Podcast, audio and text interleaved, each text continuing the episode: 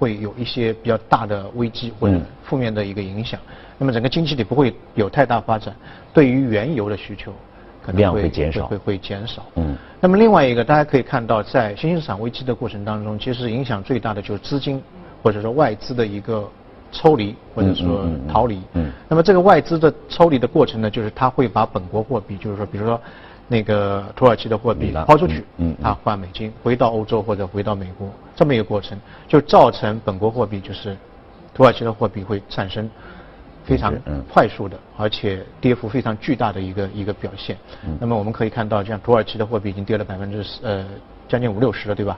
还有那个阿根廷，阿根廷的比索从年初到现在也跌了百分之六十了，六十啊，嗯这个不是股票，这这这跌得非常大。像俄罗斯的卢布、南非的来那个南非的货币，啊，包括像印度的货币，这会造成一个什么样的情况呢？就是说，它因为我们知道原原油的价格是在国际市场是以美元标价的，那么如果说本国货币那些新兴市场货币的币值下跌，跌了百分之六十，我们以阿根廷的价格来呃那个汇率汇率来做一个样本的话，它跌了百分之六十，然后国际市场原油价格从年初到现在又涨了百分之十一点三，嗯。也就意味着在阿根廷国内理论上来讲，它的油价跟年初比起来是涨了百分之七十一点三，嗯，对，七十一点三的话，会挤掉它的刚性需求。嗯。所谓的刚性需求，就是说很多民众啊，他平时开车的，我那么如果说嗯。我涨了百分之七十一点三，就就就就我我就坐地铁了，或者说怎么样了，嗯嗯。所以这个这一块的挤出效应是非常非常大。所以这个会对这个整个的需求是对需求的量就瞬间会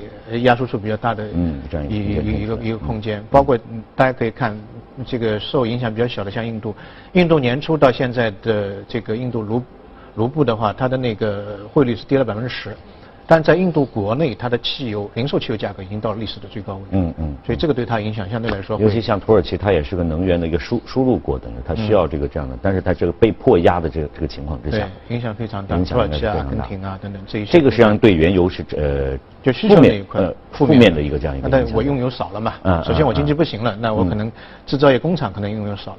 第二个，如果油价涨了，那么民众的用油的需求可能也少了。嗯这个这个就一下子浪出来了。这是你你提到的一个短期内可能对原油价格产生影响的一些负面的这样一个因素。另外一个呢，就是供给内，大家可以看，我们做原油，比如说你做原油投资，你要看一个非常重要的指标，是美国的原油的库存量。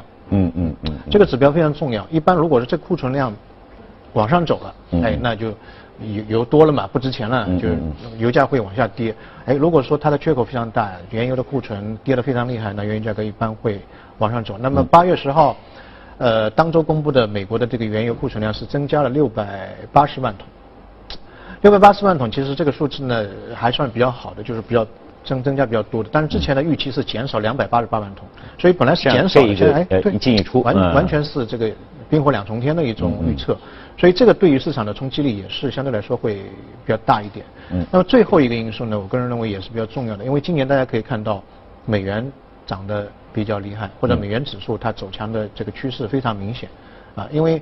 呃，美国大家可以看，今这个礼拜如果说美美国的这个股票指数再继续涨的话，可能会成为历史上最长的美股的一个上涨周期。原因就在于美国经济的整整体状况现在来看是非常好。上周有一个数字，不知道大家有没有关注，就是美国的这个零售数据，零售数零零售数据在美国的所有数据当中，它是非常重要的，因为整个 GDP 百分之七十是取决于民众的消费嘛。嗯嗯那第一个就排名在第一个是应该 GDP，第二个就是就就业或者说非农数据，第三个就是这个数据。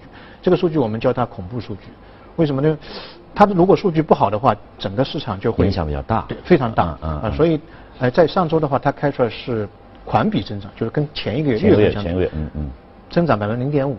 零点五什么概念呢？市场预期预测是增长零点一，因为六月份已经是很好了。嗯嗯嗯因为减税啊，那个那个加薪啊，其实已经民众这消费的水平已经到了一个非常高的水平。然后七月份又增加了环比又增加了零点五，而且它的这个增加主要来自两块，一块就是民众买衣服，嗯嗯老百姓买衣服，另外一个呢买汽车，啊，买衣服其实是一个短期的信心嘛，啊，就就我如果家里面条件不是特别好，那我旧衣服再穿穿就可以，对吧？嗯嗯所以他的这个买新衣服的呃行为比较多。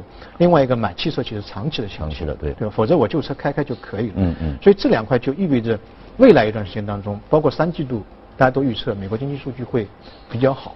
嗯嗯啊，或者说到年底美国经济数据比较好，如果有这样的预测的话，大家可以看到，今年九月份、十二月份加息可能性很大，明年三次的加息可能性也是会很大。所以在这个背景下，加息的话会推动美元指数继续往上走。嗯。那么有这种预期的话，对油价大家就很担心，因为美元是标示油价的这个标价货币嘛。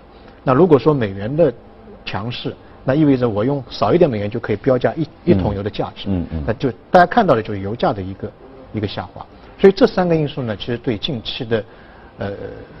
在最近三周的这个油价表现，我觉得是有比较大的一个影响。嗯。但是我个人认为，如果说你再放长一点来看的话，其实油价今年未来一段时间当中还是可以投资的，而且可能慢慢慢慢已经接近于呃，我觉得比较好的一个投资价格了。嗯嗯嗯。原因在什么呢？第一个呢，就是说，呃，当刚刚才讲的所有的因素当中，我少讲了一个，就是特朗普对油价的一个。态度对对，这个也很关键。对，但是这个呢，就是可能不能量化，就它是一个态度嘛，对吧？嗯。那么特朗普其实对油价最近一段时间当中，他一直是反对油价往上走的，他甚至让欧佩克直接就增产。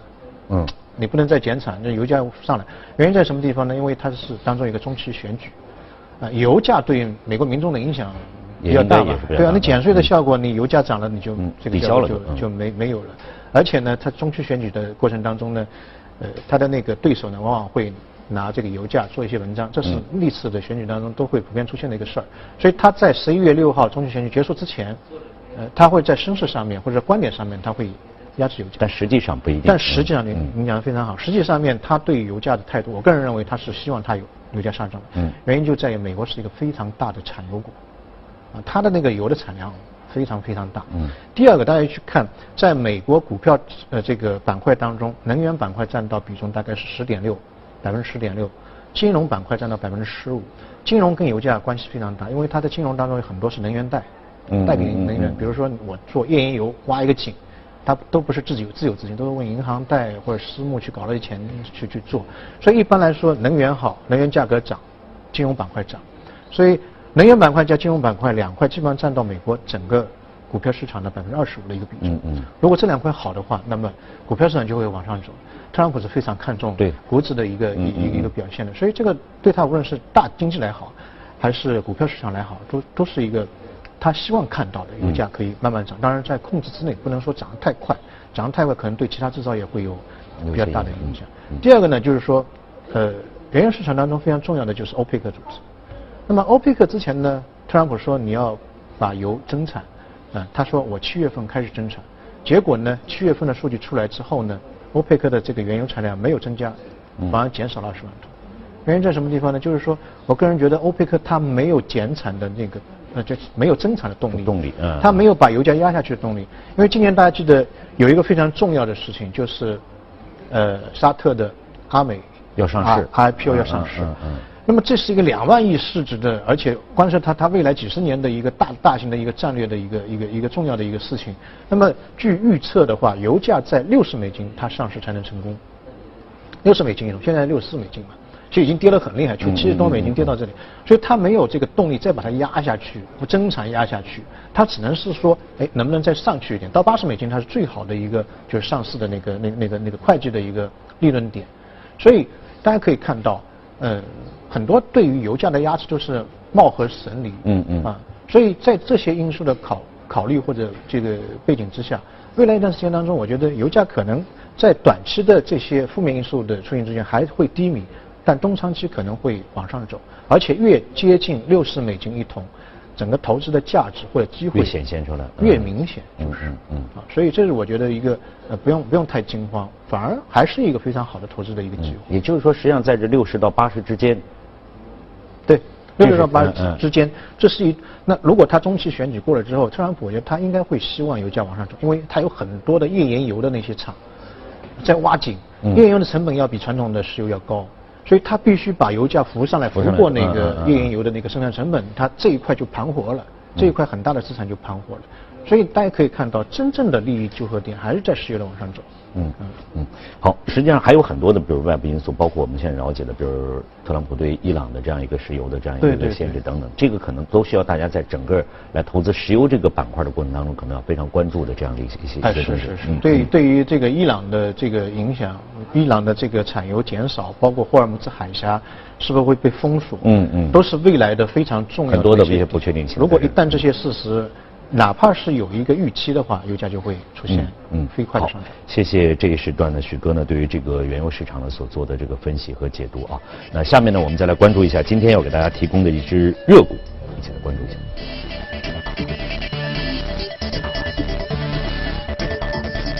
呃，一只属于科技板块的乌龟海岸，但是我特别关注了一下，它是做这个游戏。耳机的这个这个，它还不是生产游戏或者，它只是做耳机的这样一只一家。它是纳斯达克的一只神股，就是今年的牛股的第一名。呃，今年最低的价格是一块八美金，然后最高的时候涨到三十二美金。嗯，说句老实话，从四月份开始涨。我我也不打游戏，但是我可以看到很多的这个有它它的耳机都是都是这样，可能对于他们来讲，这个也是很重要的一个。对。耳机其实是一个蛮蛮有趣的东西，就是说，呃，打游戏一般有声音就可以了，对吧？对呀。哎，但是呢，现在的这个游戏呢，已经开始慢慢慢慢，它把那个这个音质的注重，或者说对高品质的一个注重，已经融合到游戏的结果上面去了。呃，大家知道这个这个耳机为什么好呢？就是为什么会从四月份突然间有一个非常快速？它之前也有好几年，但基本上股价都是表现，嗯，就是蛮蛮正常的，就平平如也。嗯嗯。但是今年四月份开始突然间就是。就涨得非常，涨了十七倍啊，涨了十七倍的。有什么一些因素促使它？就最近有一个游戏叫做《绝地求生大逃杀》，我不知道您。我因为不打 游戏，我不知道。对打打游戏，或者您听过一句话“今晚吃鸡”？啊，这个我倒听说过。就是大吉大利，今晚吃，就是这个游戏的最后，你如果逃出来了，他就会，就就大吉大利。我我知道这个游戏好像是是是一百个人或者多少个人在里面，最后只有一个胜出者。对对对。最后要说一句什么什么这这。对对，那您您知道为什么叫吃鸡吗？嗯，就 我随便插一下，这个我觉得还是蛮有趣的。就在国外的赌场里面，以过去啊，在国外赌场里面有一句叫俗语呢，叫 winner winner chicken dinner，就是赢就赢的人呢，呃 chicken dinner 就是吃那个呃鸡肉的套餐饭。嗯嗯。因为在过去的国外赌场里面呢，有一个鸡肉套餐饭，它的价格是一块七毛九，但是你赢一盘这个游戏呢。你可以赢两个美金，啊，所以说你只要赢了一盘，你晚上就有有有饭就有鸡鸡饭吃了啊，就有鸡饭吃是是这么一个概念。所以后来就就把那个 放到这个游戏的后面，也蛮蛮蛮有蛮有意思的那个东西。那么这个耳机呢，它在这个游戏当中呢，什么概念？你就戴了这个耳机之后呢，因为别人要杀你嘛，或者说你跟对手一个对抗嘛，他这个人还没有出现之前，你可以通过这个耳机已经辨识到可能有人要来，有脚步声。而且是从哪个方位，比如前面、后面还是左面、右面的这种这种对，别人还不知道，你已经就抢占了一个先机。嗯嗯。啊，所以这个这个耳机原来就是一些就音响的发烧友或者是音乐的制作人去用的，它的受众面相对来说是比较窄的一个，当然它也有利润，但突然间就变成了一个游戏的这个游戏的玩家必备的必配的一个。高配也不算必须吧，它是高配的一一个东西，而且它的价格也不便宜，大概一个耳机，我去淘宝上面查了一下，大概一千一千人民币左右，这么一个蓝牙的一个一一个耳机，它的音质非常好。这家公司主要做这个游戏耳机，然后电脑声卡、数字播放器的那一块，都是跟音频这方面有有有一定关系的。对对，嗯。那么因为之前其实还是小众，现在突然间这个游戏现在全球都是非常非常热，而且根据游戏周期来看，它还只是处于刚刚开始的一个阶段。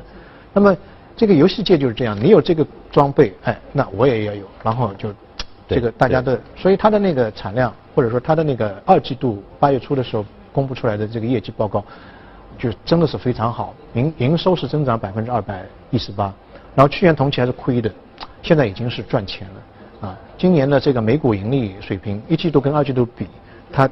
的整个每股盈利是翻了一倍，就预测今年会翻一倍，所以后面的三季度和四季度，市场都是非常看好这个。但是它的这样火热，突然可能是因为这个游戏的出现，对，然后带动了可能玩家对于它的这样一个产品的一个需求。对，啊，是这样的。而且呢，这个东西是不可逆的。为什么呢？就是说未来的游戏肯定会做得越来越精良。嗯嗯嗯嗯。啊，它对这这个声音的要求肯定会越来越高，这是第一点。第二个，就是我们叫做消费不可逆。你带过用过好的东西之后，你再回回过去回回不去。对。所以这个就是说，它一旦打开这个潘多拉宝盒之后，就未来的整个市场会非常非常的好。第二个呢，我我想讲的是，就是我们在做投资的时候，经常会去看风口的行业，或者说是那个那个热点的行业，但事实上，大家可以看到，最终最最赚钱的。还是跟它相关的，而不是那些风口的那些那些那些行业啊。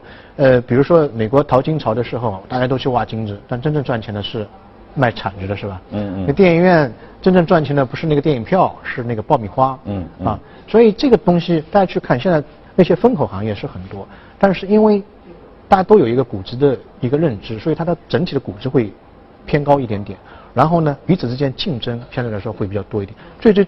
最最最后到最后是能够赚大钱的，反而是跟它相关的不起眼的，大家好像平时忽视的那些行业，嗯啊，所以你看这个这个游戏出来了，我们把把游戏放在是属于一个风口的行业，对，这个游游戏是主干嘛，嗯，反反而赚钱的它可能是一个边上的一个附属品，一个枝干啊。第二个呢，我想讲的是呢，我前两天看了一篇文章，我觉得蛮有意思，就是说他说现在无论是美国还是全世界，最近几年的大的牛股都有一个特点，就是跟宅经济有关，就都。在家里面，嗯嗯嗯，啊，以前的话可能是要出去，现在都是在家里面。为什么呢？因为现在的最新的那一代人或者消费的主力军，他们的成长的环境都是跟互联网有关系的。他们成长之后呢，都是在互联网的背景之下，所以他们有一个追求，就是说尽量少出门，能在网上把事儿办了就办了，因为效率高，成本低。各方面全都在这儿了。所以说，你看游戏也好，这个电商也好。等等这一系列一系列的东西，在美国，那亚马逊你看，已经快一万亿的市值了，是吧？那然后奈飞啊，就在家里面看电影就可以了，不用到到到那个外外面去看了啊。所以这一类的经济体，在未来一段时间当中，可能会出现大牛股的概率是会非常高的。嗯啊，所以我觉得这个可能是未来我们投资的一个大的方向。嗯嗯。